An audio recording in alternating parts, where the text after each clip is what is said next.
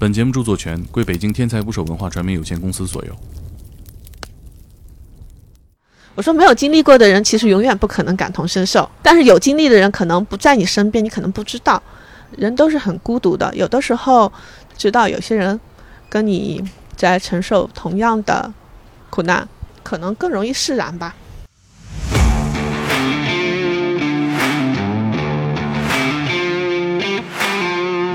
你坐月子吗？不做呀。来门诊，人家家家长就恐吓小孩说：“你要不配合的话，医生阿姨要给你打针啊。”更更常见的场景是说：“你不听话，到时候让警察把你抓走。”是个尊重问题，你的承诺也好啊，包括你说话是不是准确啊？不把孩子的话当回事儿啊。除了工作之外，你是不是一个挺有危机意识的人？什么事儿会做那种最坏打算的那种？嗯，我绝对是。就是我有假的话，我们会一家四口出去长途旅行一次。我会把买的意外险啊什么之类的这些保单啊，然后发给我一个堂姐，因为说不好听点啊，万一我们真的全家团灭了，说我把咱们后路都想好了，那 我对我来说这是日常，就跟我买电器会买延保一样。我我我我回老家，他啥事儿没有，但是我是常备药，我都是带上的。一般的问题我自己在家处理，我也不会那个要去当地去找医院干嘛，太麻烦了。我我听诊器都会带上，我反正就是带。带回去了，然后他就发烧嘛，他们就很急，要不要带去医院看看？我说你们这边医院的儿科医生还能水平比我好吗？啊，对呀，啊，有什么好看的？我说，啊，有的时候医者不能自医，指的也是这部分。他想了想，好像也对。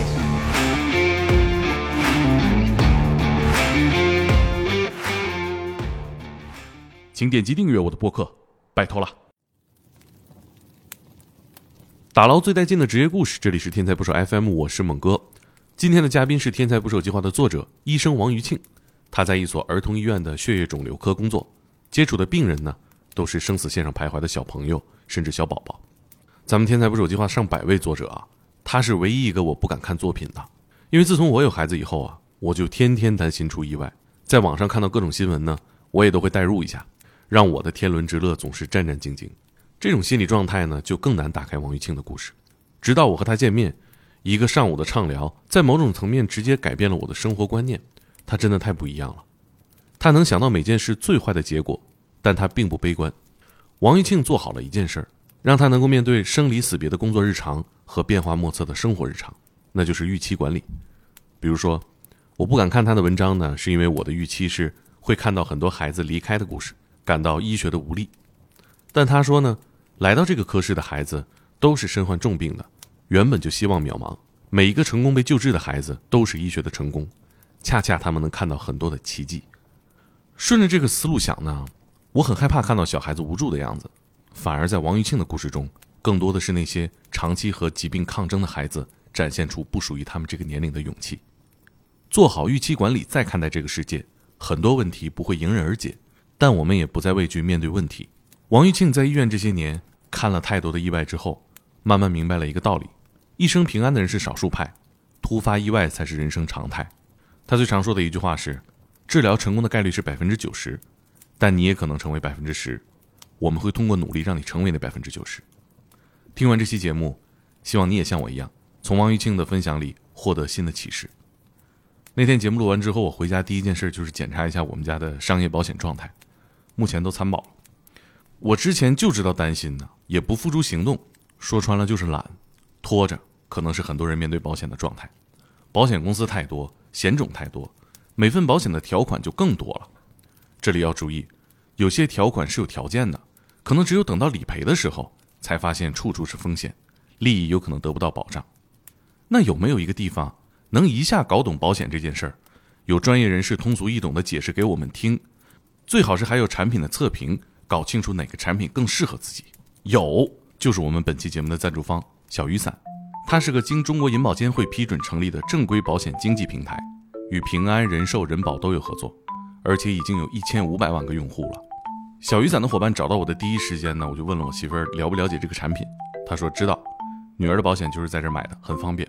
在小雨伞有专业顾问为每个客户定制保险方案，因为它不隶属于任何一家保险公司，所以不会只推荐某一家的产品。而是从上百款保险产品中选择适合个人家庭情况的保险方案，更中立客观。据我亲测，不仅价格不会比保险公司贵，甚至还有些优惠。在咱们需要保险理赔的时候呢，他们还会全程的协助。小雨伞就像是某宝平台吧，同样是购物，你跟商家沟通不清楚、不如意的时候，可以通过第三方的力量来帮你。作为互联网产品，小雨伞几乎解决了用户购买保险时候的所有痛点。即使你已经买了保险，还可以找小雨伞的顾问做一个历史保单分析，看看有没有风险缺口，以及这些保险应该怎么用。作为小雨伞的客户和合作伙伴，我也为大家申请了福利，去小雨伞公众号回复“天才捕手”，可以免费得到一份旅行意外险。除此之外呢，还有一个原价六十八元的咨询服务，猛哥的听众只需要一分钱，几乎就是免费了。哪怕你不买保险呢，找他们聊一聊。也相当于得到了一份保险知识课。感兴趣的朋友也可以点击 show note 或置顶评论区的链接去跳转。生活充满意外，我们终究会成为病人。不过时间早晚，在意外来临之前整一份商业险，临危不乱，不留遗憾。一起听节目吧。今天录节目的嘉宾是天才捕手计划的作者王玉庆王医生。大家好，我叫王玉庆。儿童专科医院的一个医生，本身又是血液肿瘤专业。如果关注这个“天才捕手计划”这个医院奇闻录系列的读者，可能已经看过我的故事了，因为已经发了有个七八篇了吧？啊啊！可能猛哥跟你们一样好奇，我为什么叫这个笔名？之前还真就没问过。王当然是因为我姓王啊。叫余庆呢，就是出自古语，叫“积善之家必有余庆”。啊。因为我写第一篇故事的时候呢。当时编辑问我最想写什么，嗯，我就掏出了我自己的一个笔记本儿，然后我在上面找了一圈。我这个本子上记些什么呢？就是日常可能一些不是那么常用的药物或干嘛，但是有时候会用到的，然后我就给它记下来干嘛的，或者一些特殊的病例啊什么的。有一些可能是因为病情特别特别复杂，属于颠覆我的认知的，然后或者是说我从中学到很多东西的。那有一些呢是属于。孩子或者是家长带给我特别多感动的，我在怀疑自己的时候能给我力量的那波人啊，所以确实有很多人是这个现代医学发展的这个受益于这个成果。然后呢，像以前的话肯定没有希望活下来，现在能活下来，而且活得很好。等我第一篇稿子写完，想着起个啥笔名的时候，最后选了这个笔名。嗯，积善之家必有余庆。是我想到，饥饿之家必有余孽，是吧？啊，呃，我其实很惭愧，因为你的稿子里面，我只看过写你姥爷的那一篇，不是因为我不爱看，是因为我看到小孩生病的，我就特别害怕，就尤其有了孩子之后啊，所以我也挺好奇的，你也是妈妈了哈，那你没有这种感觉吗？读者可能知道啊，但是听众可能不知道，你是在儿科嘛，而且是，呃，专注于儿科的肿瘤。我听到这几个字儿排列到一块儿，我心都快碎了。你怎么会选择这个科室呢？嗯，你看，你是作为一个父亲的角色代入，然后来看这些文章，是不是？但是我作为。医学生，在我还不是妈妈的时候，我读的是就是本硕连读，嗯，相当于我其实当时选专业我是可以任选的，我们导师非常多，哦，啊，然后呢，我们学生数比导师数少，哇，想选什么科室肯定是没有问题。我当时为什么很义无反顾的选儿科呢？因为我确实是很喜欢小朋友，更愿意为他们服务。哦，有其他选项吗？当时我自己考虑过的一个是眼科。哦，呃，但是眼科说实话 找工作不好找，我要选个眼科专业当然没有问题，但要找家好的医院，好的难度有点大，我可能也不是那种特别努力、特别卷的人，嗯，比较躺。然后呢，就是我喜欢小孩子，这个是一个儿科吸引我的地方。嗯，那实际上在儿科的工作环境是什么样的？你是不是很会哄孩子？嗯，哄孩子这个事情，我说你要有时间。我要有时间，我很会会哄啊。但是，嗯，像我们如果门诊，你一个班七八个小时要看百来号病人，没有时间哄啊。很多时候，真的只能是说，有些孩子。比方说很常规的一个吧，看一个发烧的病人或者是一个咳嗽的病人，我们一般会看一下喉咙啊。那有些孩子三四岁了干嘛的，他自己他有点怕，他自己要求说我不要用压舌板，没有问题啊，你只要嘴巴张够大给我看就行，我我我会很尊重他的想法，然后呢让他尝试。那很多孩子呢，他也会。嗯，就是做得很好，那我当然会表扬他啊，那就这个事情就很快过去了，是吧？家长也很开心，孩子也很开心，我也很开心。嗯。但是有一些孩子，他可能他怕的要死，但是他做让他做，他又做不到。嗯。然后家长就一直在那哄，那那这种情况怎么办？那我只能让他抓住啊。啊。你说，平均一个小时十几个耗子，你一个人分到五分钟都不到，因为很多的化验检查结果还要回来来，还要回来再看一遍呢，对吧？是。那你说我还要问前面的各种情况啊，以前的疾病啊什么什么的，还要做身体的这个体格检查，没有时间跟你好好沟通的，这个是没有办法的事情啊。嗯。啊。是我记得有一次带孩子打针，那从小出生啊，不是就经常会去打疫苗啊，什么采血。哎，有一次就赶上一个人，经验一看就很丰富。就是你看这有一个针，它上你身体里面捉个虫虫，嘣儿聊一会儿，然后我们孩子没反应过来，嗯，他还听他说捉虫虫的事儿，然后就打完了。哎，我忽然就觉得，也可能不会是学校里面的课程之一啊，但都是面对不同的患者总结出来的这种沟通效率上的一些技巧哈。你没发现这个前提是啥？你娃没有一去就哭啊！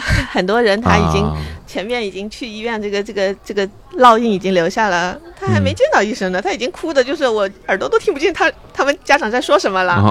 那这种时候你再去跟他说我做虫虫有用吗？没有用的，他可能来的时候已经哭天抢地，已经已经完全没有办法了。是你是没有办法安抚好他的。是这个是孩子跟孩子之间的差差异。小孩接受病情或者说他们面对疾病。会跟大人有什么区别吗？因为他们大概率是不了解会发生不同年龄的孩子差好多呀，所以这儿科医生，我觉得这是也是挑战，而且这也是很有意思的地方。可以跟我们分享一些观察吗？比方说吧，你说一般的，只是说去看个门诊，稍微打个针或干嘛的，这个孩子其实不同的孩子性格不一样，有些孩子他可能本身就是属于那种，那也也跟家庭教育有关系啊。就是大一点的孩子，其实如果你家长平时跟他沟通都是说话算数，他都信任你的。是。那你告诉他，哎，我们今天要去医院，要做些什么事情？好，他都可以配合。比方说，我女儿，我们，我我我其实前段时间也带我女儿去看了几次病哦。那一次呢是你在自己单位看就行吧。对啊，那我也要带他去医院啊。就是呃，我可能一般的情况我会在家观察，甚至我家里也会备听诊器。没有特殊情况，我不带。基础的是不是你也就能看个？呃，对，大部分时候我是不去的。但是但是因为是这样子的，就是也就国庆假期的时候，他自己拿那个棉签往往耳朵里戳，然后戳了以后哭死了。然后我就担心错的太深，对鼓膜什么的有影响。那那这个我不会看呀，我就给他抓去看耳鼻喉科了嘛。像我们女儿，其实现在才两岁多一点啊，但她语言表达能力还不错。嗯。那么，嗯，平时要做什么事情啊？干嘛？我一般都会给她解释的。然后日常的话呢，答应他的事情都都是做到的。比方说他想吃冰淇淋，那我们会约定好，好好吃饭，吃完饭可以吃。他他也记得很牢，一吃完然后就就要讨了。我说这个我肯定不会爽他约，所以呢，他觉得我是值得信赖的，对吧？他是可以信任我的，那么就就就还可以。但是有很多家长其实不不把孩子的话当回事儿啊，嗯，然后平时他都觉得其实小孩懂什么呀？然后，嗯，对，就是承诺也不不，就是也不完成，也不干嘛，对吧？那么其实他对家长说的话，很多时候是不信的呀。对。那你跟他说要做什么的时候，他很多时候其实配合度肯定是要差一点的。对，是个尊重问题。你的承诺也好啊，包括你说话是不是准确啊？对啊，那我说这个其实是家庭教育的这个氛氛围啊。我经常碰到这是，呃，来门诊，人家家家长就恐吓小孩说，你要不配合的话，医生阿姨要给你打针啊。对，就哎就把这个就，医生就会收拾你，就就，我觉得这个就会让你们这工作也有点难吧。嗯，更更常见的场景是说你不听话，到时候让警察把你抓走。对，医生警察在每个家庭里都承担了一些嗯这个恐吓的作用。嗯，那我觉得其实是不对的。孩子的这个行为，你其实要去正强化他。你要说他某件事情做得好，哎，以后怎么样子就这样子。嗯，对对，也是正确认识医院这个地方。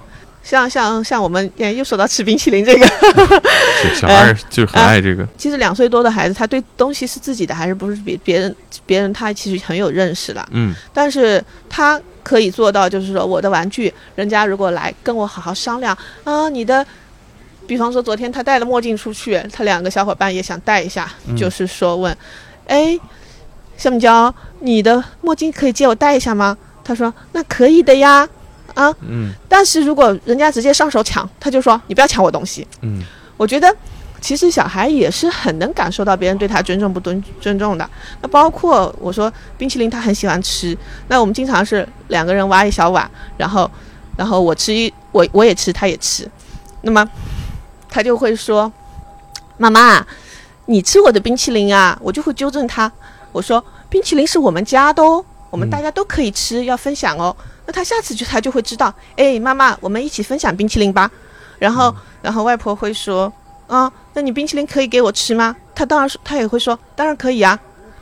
嗯，你要知道，这是他最喜欢的零食。嗯，然后呢，每次也是限量，对吧？嗯。但是，你就给他根植这样的认知，嗯，哎，他就觉得这不是我独占的。但是很多小孩儿，你要知道，呃，很多大人，你可能有些东西就是特别宠他，啥都是他的，但是很多时候呢，又把他当做小孩儿，就是嗯。跟他说了啥？又又又又又不遵守承诺。对。那这个我说，不管是看病还是日常生活还是怎么样子，我觉得信任这个基础都是很重要的。对你，你除了工作之外，你是不是一个挺有危机意识的人？呃，就是你会什么事儿会做那种最坏打算的那种？呃，我绝对是。啊，你做过什么最坏的打算？呃，是那种任何事儿都会。所有。就是。大部分事情我会做一个就是不好的预期，然后呢，我想我能做点什么事情，我能做的我就做。我如果觉得没有需要做的，那我就扔了。比方说安全这个事情，对吧？那你说车出车祸这个事情，这个概率甚至严重的就致死的这种几率也没有特别大，但是。我绝对绝对会做这样的预期。我坐车，我就算坐后排，我绝对是坐系安全带的。你要知道，我打到那些，就是有时候打到网约车，他们后排系不了安全带，我都觉得好不自在。啊。然后像像我们小孩子啊，一出生我就买安全座椅的，都是坐安全座椅，只要是开自己家车。嗯。那有的时候出门不开车，然后要打个车什么，那另说。嗯。那反正也不教条，说白了就这样子。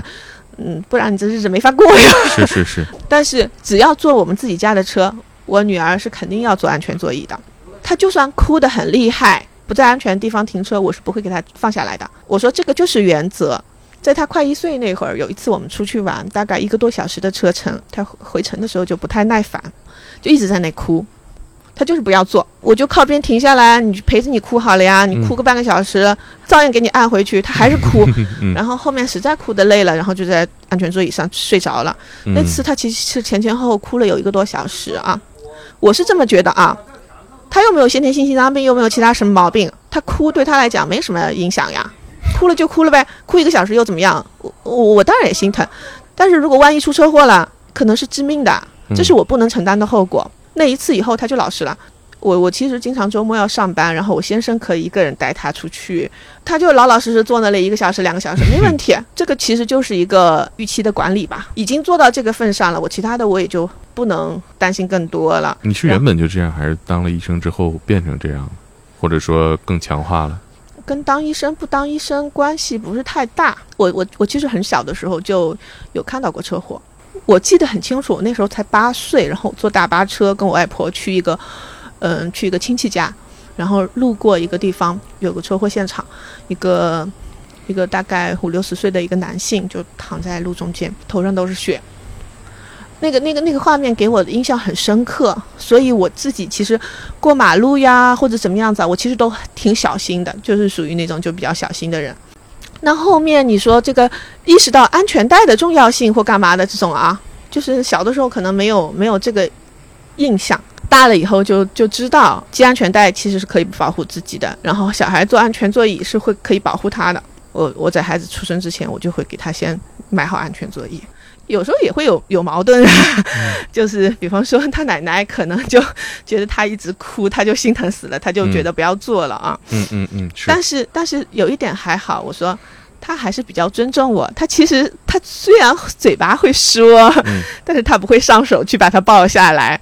就是我如果不同意，他还是那他就他觉得是我的孩子，还是我说了算。然后直到今年三月份，我们出了一次车祸。后车全责，是后车追尾追了我们，再撞了前车，连环追。那次正好是奶奶也坐在车上，我孩子，然后奶奶都坐在后排，其实都有不同程度的，就是我腰痛啊，然后奶奶头痛啊什么的，然后我们还去医院检查了一圈，而且。我说那次那次其实运气还不错，因为奶奶原来都是不愿意系安全带的，坐后排。但那天呢，因为我们是先走的高速，后面才到市里。走高速的时候呢，嗯，可能就是也急刹了一脚，所以我很担心。然后我就提醒奶奶，一定一定要把安全带系上。然后也也确实因为那脚急刹，她可能也有点怕，所以她就听我的，把安全带系上了。嗯。所以最后出车祸的时候呢。我们其实去检查了一下，最后没有什么是大的问题啊，嗯，只是说软组织伤，然后养养，后面就不痛了，就好了。就这件事情之后，奶奶就说：“嗯，幸亏我提醒她系安全带了，救了她一命。” 我我其实看那个你故事里面有提到，你对买保险很有研究，周围都来请教你是吗？是，这是这是因为你在这个工作的关系，加上你有忧患意识决定的吗？我自己大学的时候，我做过一次颅内的手术，其实还算还算幸运，就是挺顺利的，然后也没有后遗症。其实我那次手术就前后我总共住过四次院。最早的时候是诊断，什么时候发现什么病症呢？就是人肿没力气，正好可能三月份的时候去滑了一次冰，然后就觉得哎，怎么眼睛老是眼皮抬不起来，肿肿的，然后呢就觉得走路也不太走得动。然后我就觉得，哎，怎么本来觉得可能就是玩累了，然后休息两天好了，过了俩礼拜还是那种感觉，我觉得不对呀，那就赶紧去看一下。那这要挂什么科呢？你当时知道吗？我当时我刚开始啥都不是那，我们我们大学生医保当时是只能先看校医院，嗯，先去看校医院。校医院怕是解决不了这个事儿。呃，然后校医院的话呢，先看校医院，如果需要的话，他再给转诊，然后后面才能报销。我们那时候是这样子的一个医保啊。那可是根据这个，怎么才能诊断出来是脑子出了问题呢？一开始的时候，他觉得我没有力气，那就给做了一个电解质，然后做出来是一个低钾。那血钾比较低的话呢，呃，年轻的女性里边其实很多是因为甲状腺功能亢进啊这种异常，但是查出来甲状腺功能，诶，就是说没有甲状腺功能亢进，哎，反倒是说有一点甲减。我那时候其实有点甲状腺炎，甲状腺功能减退的时候，它上面管这个甲状腺素的这个一个激素，理论上讲应该要升高，就是这是一个代偿机制啊。但是它没有升高，那我就很警觉，因为我前面正好在外科实习的时候，在神经外科就脑外科实习的时候，我做过关于这个毛病的读书报告。啊，我的天哪！那你要没做过这个，耽误不少事儿呢。是的，因为不是那么典型的，然后就是因为做过这个，然后我就说，我说会不会有这个问题？然后呢，我要进一步查。那校医院的医生，因为怎么说呢？他们都是全科医生，他的这个专科的这个水平啊是很局限的。反正他也知道我学医，然后我说我自己怀疑这个问题，我说你就给我转到外面去做头颅磁共振吧。哦，他就给我转诊了。查了之后呢，就也不是很明确，所以后面就说我们老师就建议我说，那你就直接干脆住院全面查一下。所以从我三月份有不舒服，然后搞就是慢慢的。这个那个呢？其实我住院的时候已经四月底快五月份了。那时候诊断明确以后呢，就是说有一个良性肿瘤，那后面就是一个考虑怎么处理的问题嘛，要不要做手术呀？然后还是说做伽马刀啊，还是怎么样子啊？很危险，很可怕啊！实际上当时对你来说害怕吗？事情落到自己头上，当然怕。那你做了什么最坏的打算？嗯，最坏的打算就是。我因为我我前面不是做过这个毛病的读书报告，是不是？当时做读书报告的时候，那是当然差不多一年前的事情了。代教老师说的事情我还是记得。这个呢，就说很多人当手术效果也很好，但是也有一些特别不幸的，他就会出现这个脑脊液漏的问题，然后就一直都好不了。他说他他他管过的两个病人，两个都是女孩子，然后就就就特别不幸，就是都长不好。长不好之后呢，就一直都长期卧床，因为脑脊液漏的话，如果你你你起来就头很痛，然后会会比较危险，然后而且一直就他说躺了几年，花了几百万。当然他说他说这两个人，因为有很多其实可能花不到这么多钱就放弃了，就回家了。这两个例子为什么他能躺那么久，然后花几百万呢？一个是好像是说，是一一一个女孩子是家里很有钱啊，嗯，所以呢，父母也一直给她治。还有一个呢，她可能是就是工作单位挺好的，然后就是单位都给报销。嗯，那我说我当时想着，我觉得，哎呀，因为毕竟年轻嘛，你说真的下不了手术台，直接就是没了，这个几率其实不大的。但是呢，你说后面有后遗症、有并发症这个事情，其实是还是有的。如果说是一般的并发症、后遗症，那那我可能就是哎，年纪轻轻，呃，然后三高啊，各种激素紊乱啊，啥啥啥的这种事情啊，那我就顶多可能就是生活质量会差一点。但是呢。终也还能活，然后呢，本来学校也很不错，是吧？专业也还过得去，那反正将来找份工作就……你想的这么具体啊！我其实我说我一方面其实是担心，会说会不会体检过不了，我将来其实就算我毕业了，就算我学业挺好的，我可能也也也也找不到工作，然后得我父母养着。但是我觉得只是说单纯要他们养着，那我其实。那我觉得，就算怎么说呢，只要自己身体状况不是太差啊，好的工作找不到，那我觉得养活自己应该难度不大。哦，那年你多大呀？二十二。我天啊，你二十二就会把后面这么多事想的这么具体，又这么不说悲观吧？你会定义它是悲观的想法吗？没有，我觉得这就是现实啊，就是你后面你下一步要怎么那个的打算呀？我觉得我要不生病，我可能会想我要努力一把，我可能我有没有机会？我如果出国去去去读个博或怎么样子？哦，我就但是比我二十二岁优秀太多了。我二十二岁觉得车撞我我都没事，车会坏。嗯，所以这个有些是性格里的东西啊。是。那那我说，我觉得最不能接受的是，我可能就要一直躺在那里了，花个几百万。我说我们家拿不出那么多钱，然后但是我爸妈也不可能放弃我，那不就是搞得倾家荡产，然后他们会活得很辛苦吗？所以等到我后面。嗯，治疗结束五年吧。治疗结束五年的时候，然后都挺好的，没有复发，没有干嘛的时候，自己心情也不一样。另外一个呢，就是说，呃，我觉得保险公司可能也更愿意接受我这样子的这个人投保嘛。我前面找了几家，然后呢，人家都觉得肯定不行，因为之前有过这个病史，呃，对。然后有些人会是。暗示我就是，嗯，你就不要说就好了。问题是，我这钱花出去了，如果我到时候赔不了的话，对啊，呃，我我我我我干嘛要给你做这个业绩呢？对对对对对对对。保险市场鱼龙混杂，就是很多代理人都这个样子嘛。嗯。但其实还不错，我后来找了一家，然后还是买成了，而且正常承保的，也没有给我做这个颅内这个肿瘤的除外，也没有给我加费。我自己这个买成之后，后面我们就是全家配了嘛，嗯，就就这个是是是一个就是钱方面的风险转移嘛，因为生病这个事情我其实没有办法规避，然后我剩下的钱我想去旅游，我想去想怎么花怎么花，我我就不用说我都要省着，然后万一哪天要花到。对，那你当时得知脑子里面长瘤之后，好接受吗？对于当时的你来说，本身就在医院待了挺挺挺久了。人间的苦难和人性的闪光都见过了，我也没有觉得说自己特别不幸或怎么样子，至少我当时就是这么安慰自己的。我发现的很早，就是因为我自己其实正好做了那个读书报告，我还没有说很系统性的有很很很严重的影响，而且包括我手术以后做完啊，我后面其实是算是完全恢复的，除了这个。手术刀疤的这个鼻窦炎越来越厉害了，那我原来也有鼻窦炎，然后是因为经鼻子做的颅内手术嘛，但是影响不算太大，其他的没什么后遗症。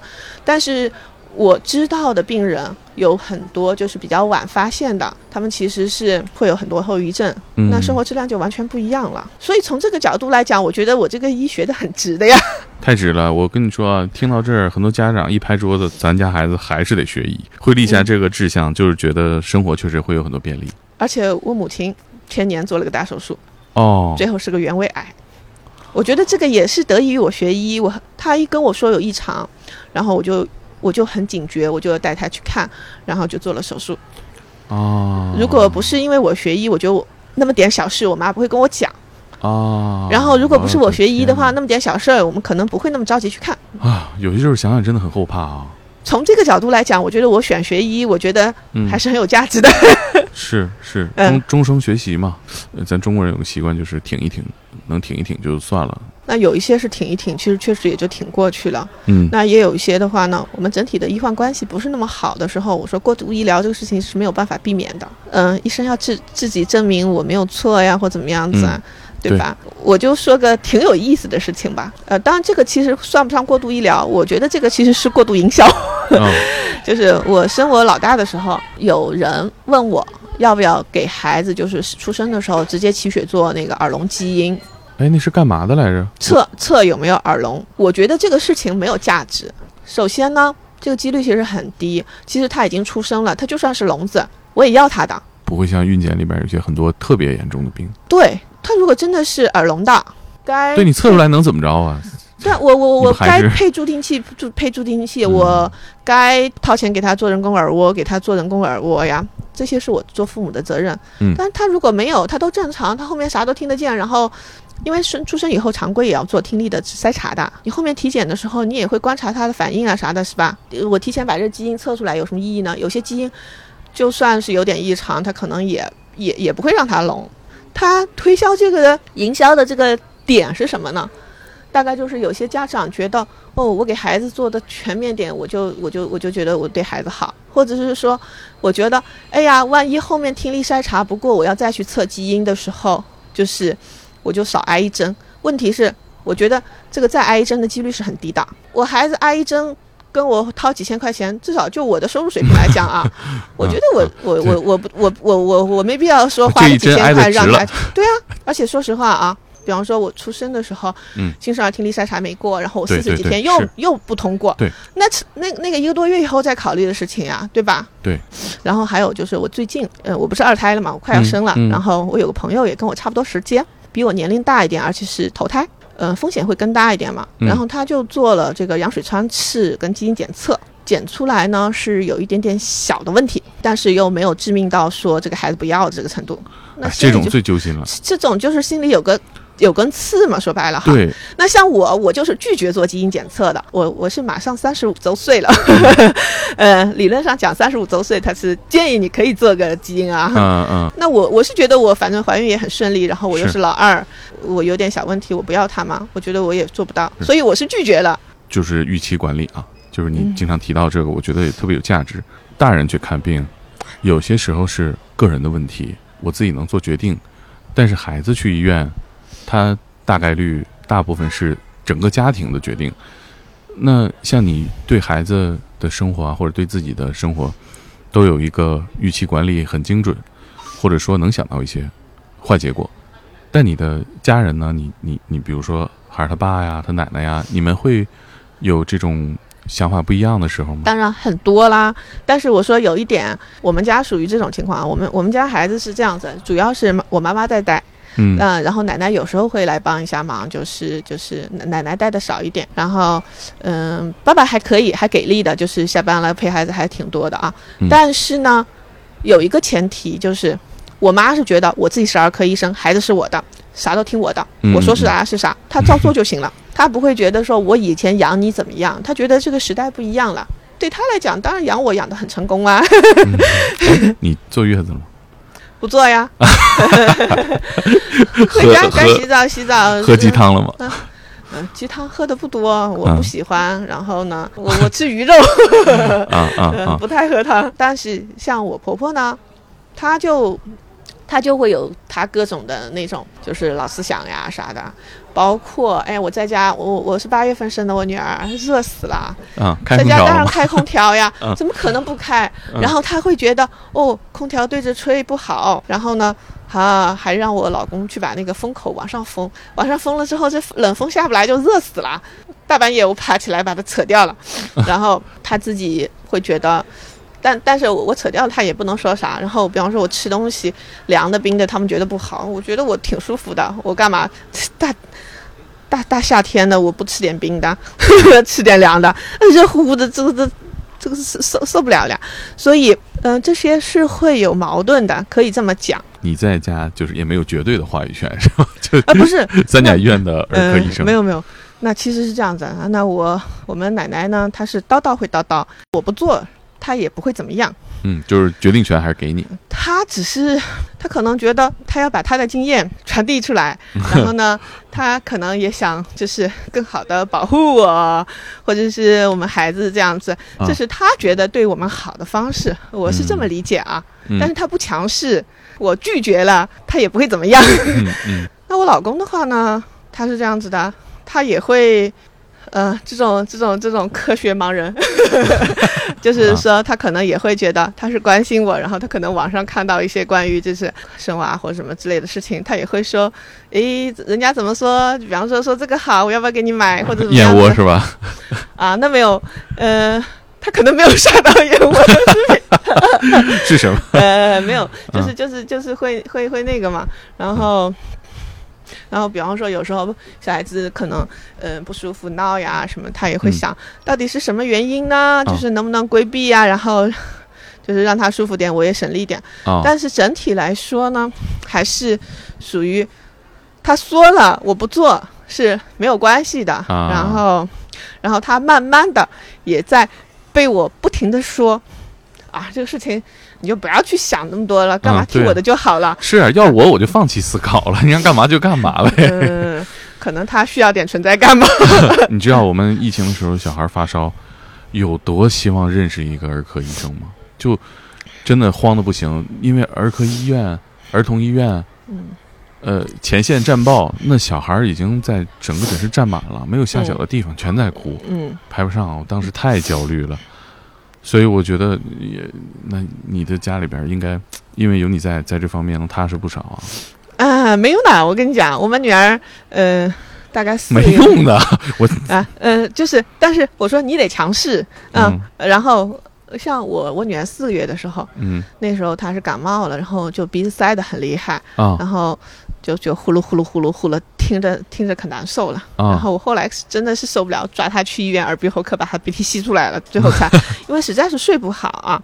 啊。但是，嗯，但是常规的流程，他们肯定是会带去看内科医生。啊。然后呢，然后呢，确实。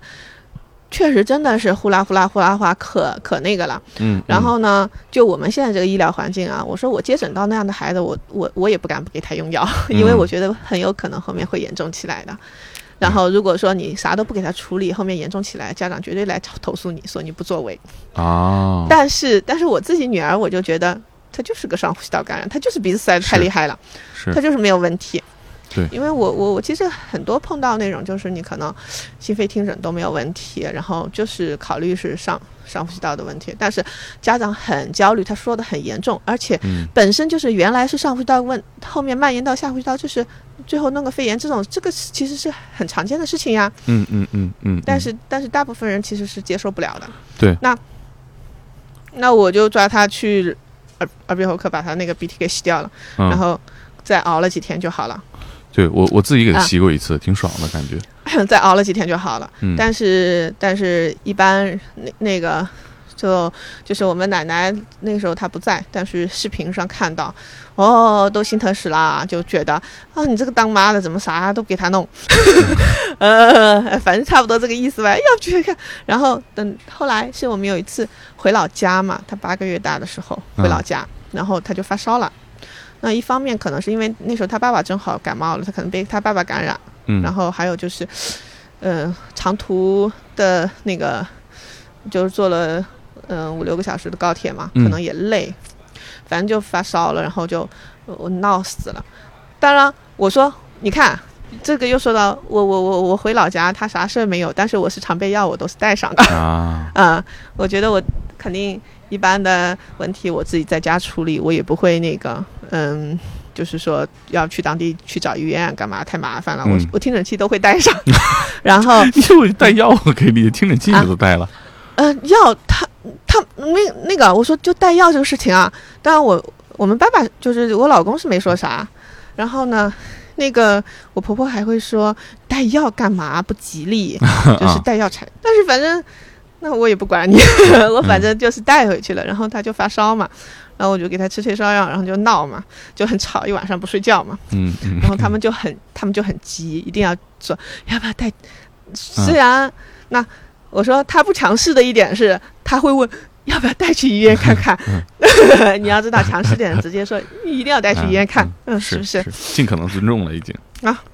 那我我说我真的就那么讲的。我说你们这边医院的儿科医生还能水平比我好吗？啊，对呀，啊，有什么好看的？我说，笑死！哎呦，有的时候医者不能自医，指的也是这部分。他想了想，好像也对，所以就算了。然后，对啊，孩子不睡，闹闹是闹我呀，又不要又不闹他们，是不是？嗯，太逗了。又又不要管他那个的。然后后面有一次就是。他我我老公跟奶奶带他去找去去姑姑家玩，嗯，去姑姑家玩，然后要坐飞机的那种，然后我也给他带了一包药，嗯，然后奶奶又在那里说不要带药吧，嗯，我说。干嘛不带？他万一到时候生病了，我远程指导他怎么用就好了。嗯，你还要跑那么远，到时候还要去去去药店买，有时候也不一定能买到。然后那个就是去医院看，到时候排队又排很久，干嘛各种事情，对吧？嗯，对。哎，我我我问一个实际的问题啊，常备的小孩的药包都什么呀？你会给带什么？呃，我们家是这样子的，呃，我出门啊，常规叫就是退烧药，像美林啊或泰诺林这种。然后呢，嗯，口服补液盐我也会常常规会带。虽然我们孩子不太拉肚子，因为如果万一拉肚子的话，这个补液还是很要紧。嗯嗯，抗生素的话呢，我是会带的，但是我觉得普通人没必要。嗯，我会带的这个，嗯，前提其实是，我觉得我对需不需要用抗生素这个事情，我其实我我女儿到目前为止就用过一次抗生素，嗯，就是中耳炎。哦，呃。其他的时候，他发烧已经发过六五六次了，嗯，都没有用，嗯。我说，那我的底气在于，真的，我真的需要用的时候，我不需要另外去找药店去去去去找处方，因为有的时候有些地方他们管理严的话呢，可能没有处方，药店还开开不到，那我还得找医院，我太麻烦了啊！我还得自己给自己开个处方。我说我这个处方我也不可能处方带出去，尤其现在都电子处方之后，对。那，嗯，我说。那我自己的这个前提是我确定，我确保我不会滥用。然后呢，真正要用，需要用什么样的剂量、多少疗程，我是很清楚的。这个前提下，那我我我有时候门诊会碰到一些来备药的家长啊。那么，呃，那我一般会问他去什么地方，因为我觉得如果你真的是要出国呢，啊，其实，呃。有时候确实就医不方便，是。那么，嗯，你说抗生素什么的，呃，带一点，我觉得也没啥。而且，其实现在互联网医院很发达，很多东西其实还是可以网上问诊那个一下的。是。然后流感季的时候，我会带奥司他韦，啊，呃，就是，嗯，抗流感的一个药物。嗯。然后。其他的就一般的，像什么洗鼻子的药呀，嗯，然后像我女儿可能之前有过结膜炎，我眼药水可能也也也会有，我就也会带上。但是没有这个，我我我是说这个我是不需要备的。我觉得那退烧药、口服补液盐，嗯，啊，这两种是我觉得肯定是要的，就是我我我肯定会带。然后像那我们这个包里会还会像体温计啊这种嘛。啊，体温计会会放嘛？我如果我自己一起去的话，我会带我会带听诊器。啊，但是如果我自己不去的话呢，听诊器没有用。嗯嗯 嗯，对对对，就不带，就这样子。这取决于谁听，这个不取决于带不带。嗯，对。啊啊，嗯，那那呃，你是那种会？当然还有就是创口贴啊，就是这种一般的消毒的处理外伤的。嗯，对对对。你是那种那个 隔段时间更新一个遗言的人吗？我我现在没有什么特别放，不是我把钱准处理好就好了。在我没有结婚的时候，我其实有那么几年，就是我们全家，我我有个妹妹啊，我爸爸妈妈，然后我还有妹妹，我们会一家四口去，就是我有假的话，我们会一家四口出去长途旅行一次。那个时候是这样子的，我会把买的意外险啊什么之类的这些保单啊，我会整理好，然后。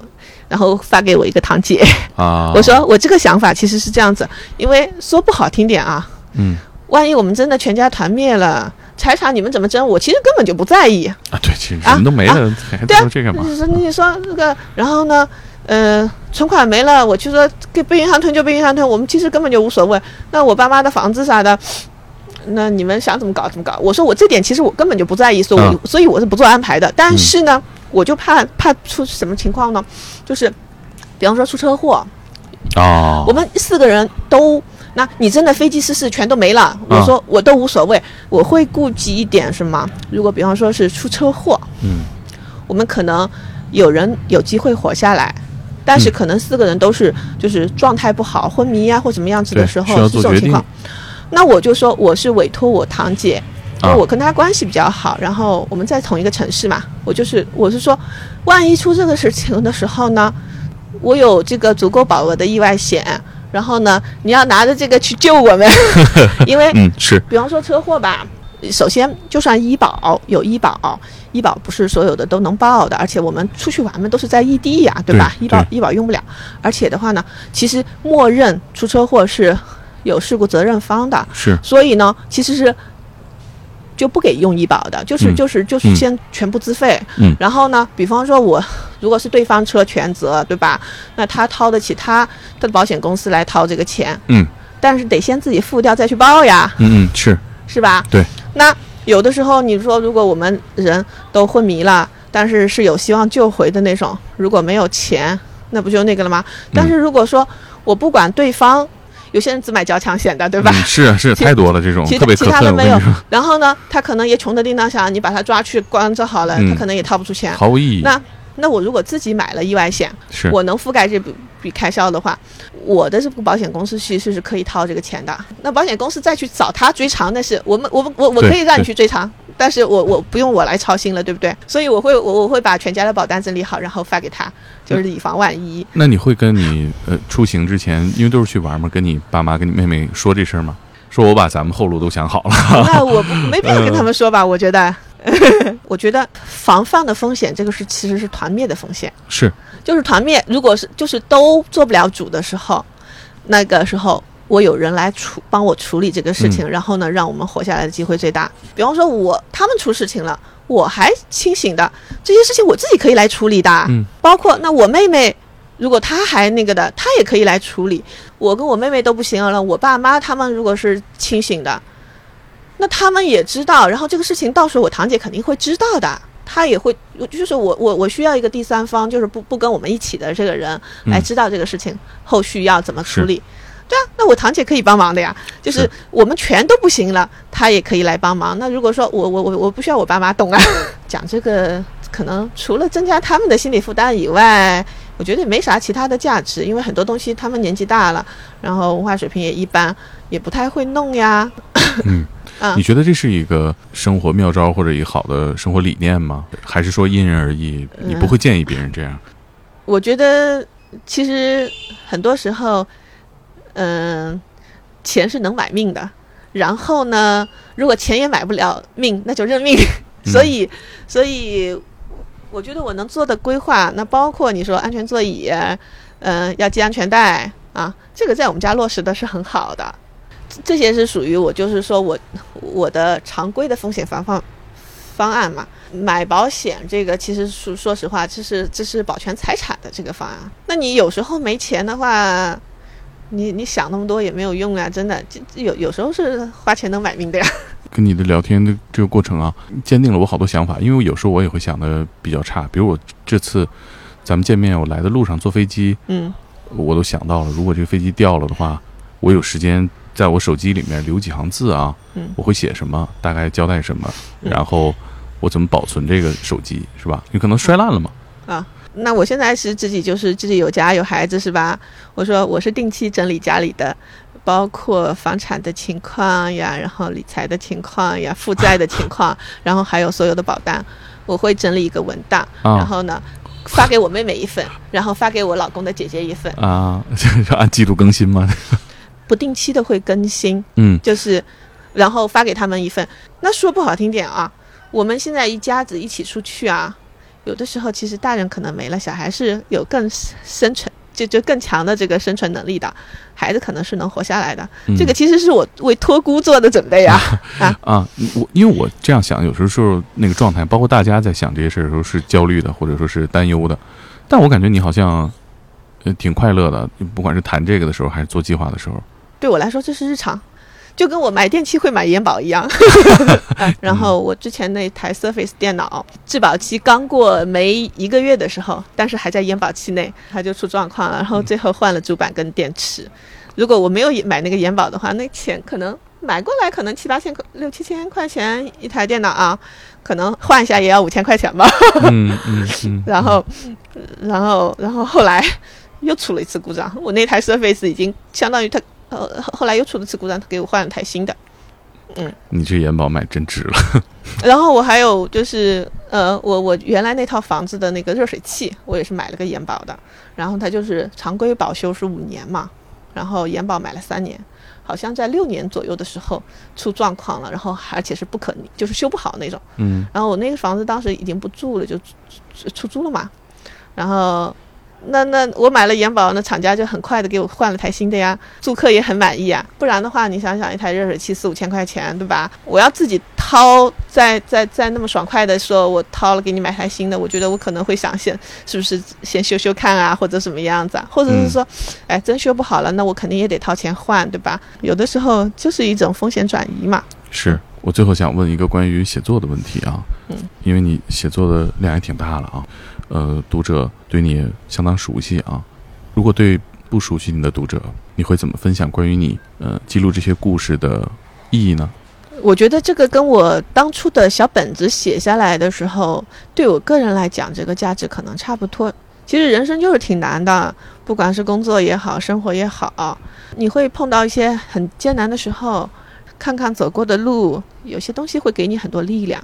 我觉得是这样子，很多时候呢，人都是很孤独的。有的时候，你如果说知道有些人跟你在承受同样的苦难，嗯，然后或者是说所谓的感同身受吧。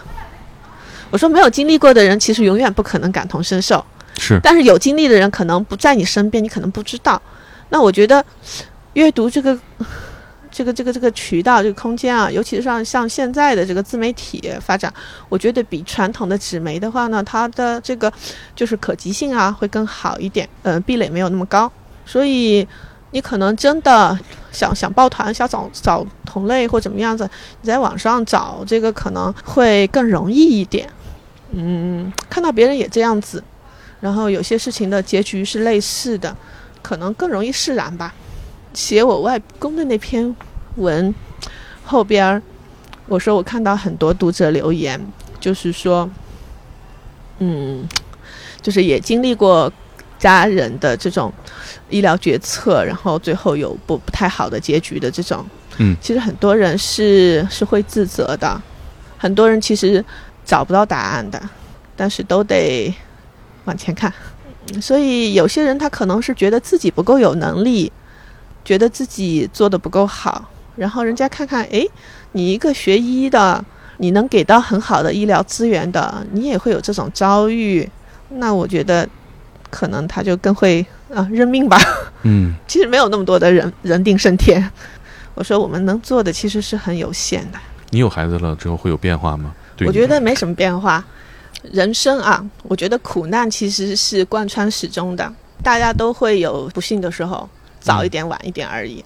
作为孩子来讲，至少比比方说我自己做的这个儿童血液肿瘤啊，他们其实是属于现代医学进步的这个最大的获益者。嗯，一三年毕业的时候，那时候组毕业论文的稿子，调我们以前的这些治疗的数据啊，前后会做比较，包括我们现在我们也一直都在跟进。很明显的就是说，我们这些得重病的孩子，他们被放弃的几率是越来越低了。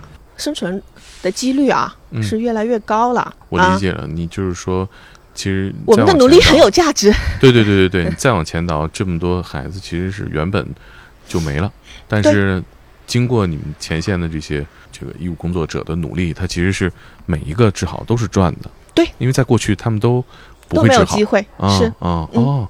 那从这个角度，忽然就理解了，他其实获得感。所以从这个角角度来讲，我们是很有成长性的。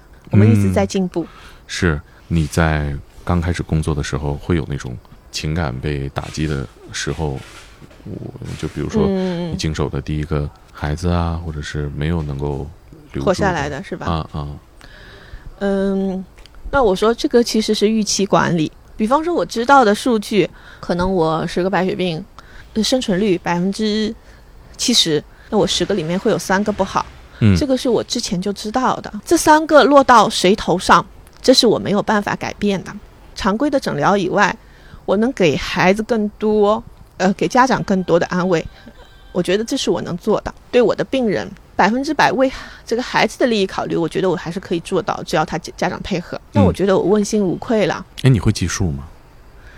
我没有很准确的记去记过，嗯，心电图变成一条直线的啊什么的。我说这些我当然都知道，这个是已经是烙印了。其实，其实，其实我们大部分孩子啊。呃，去世有一些，他们可能是在家里去世，有一些是在重症监护室去世。可能比方说，我本来要通知他第二天来住院，然后打了个电话，他家长告诉我说，他昨天晚上在家里睡着睡着就没醒来。或者有一些，那我我我也在监护室轮转过，我们有这个就是工作需要，然后我在监护室待过，所以我在监护室的时候，嗯，也有几个病人，就是在我的班上，我来宣布死亡的。嗯，你说内心没有波澜吗？那是不可能的。但是你说我就好觉得我这个受不了了，我明天班都不能上了，那也没有。嗯，我只能说，呃，承认现代医学的局限性，其实没有那么神。我只能说，我已经尽力给他们更多的安慰了。嗯，是像电视里演的一样那样说吗？就是说我们尽力了。我其实更多的时候是说你们尽力了，你要知道，我们尽力了这个这个话不是不是最后来说的，我们在一次一次的沟通当中，我们都在表达我们的努力。前面我可能已经跟他说我们肯定会尽力，最后已经到那个时候，他们知道我们做出的努力。我很多时候是安慰他们家长，他们也尽力了，他们很配合，他们很努力。有家长在他孩子去世以后，他给我们医院送感谢信，然后感谢我在这个治疗过程当中给他们的安慰和帮助的。他们还愿意捐献孩子的遗体供医学研究。哦，你这句话真的太棒了，让我觉得，但其实也是对家长内心的一种保护。活下来那些人其实是更难的。对，其实你预期是很低的。这就是正确的认知。啊，对。统计学的这个。价值吧，嗯，我会跟家长说，嗯，对你这个情况大概的这个好的几率是多少？偏差如果太多，那我们会要去找原因。当然，如果越来越进步，那我们很开心。嗯，我会加一句，但是对你个人来讲，无论是哪种结局，都是百分之一百。医学不是万能的，医生也不是神，只能说你们做你们该努力的事情，争取孩子是好的那一那一波。经常给别人这种致命的坏消息很难吧？这个工作，我倒觉得也不是那么难吧。很多东西也都是有缓冲的时间的，可以这么讲。大部分时候他可能还是会有一个过程，就是说感染很严重，或者是出血很厉害，或者是说这个肿瘤一直都不缓解，然后肿瘤浸润慢慢的这个消亡。其实大多数时候是有足够的。时间去看清这个趋势，有时间让他们好好告别。对你来说，这项工作里面最难的是哪一部分呢？目前吗？对我来说，写报告夜班太多了。啊啊！那我觉得时间关系，这期可能也就聊这些。大家在呃“天才不受计划”公众号搜索王玉庆，看他写的更多的故事吧。鱼是剩余的鱼，庆是庆祝的庆。好，嗯，好，谢谢大家。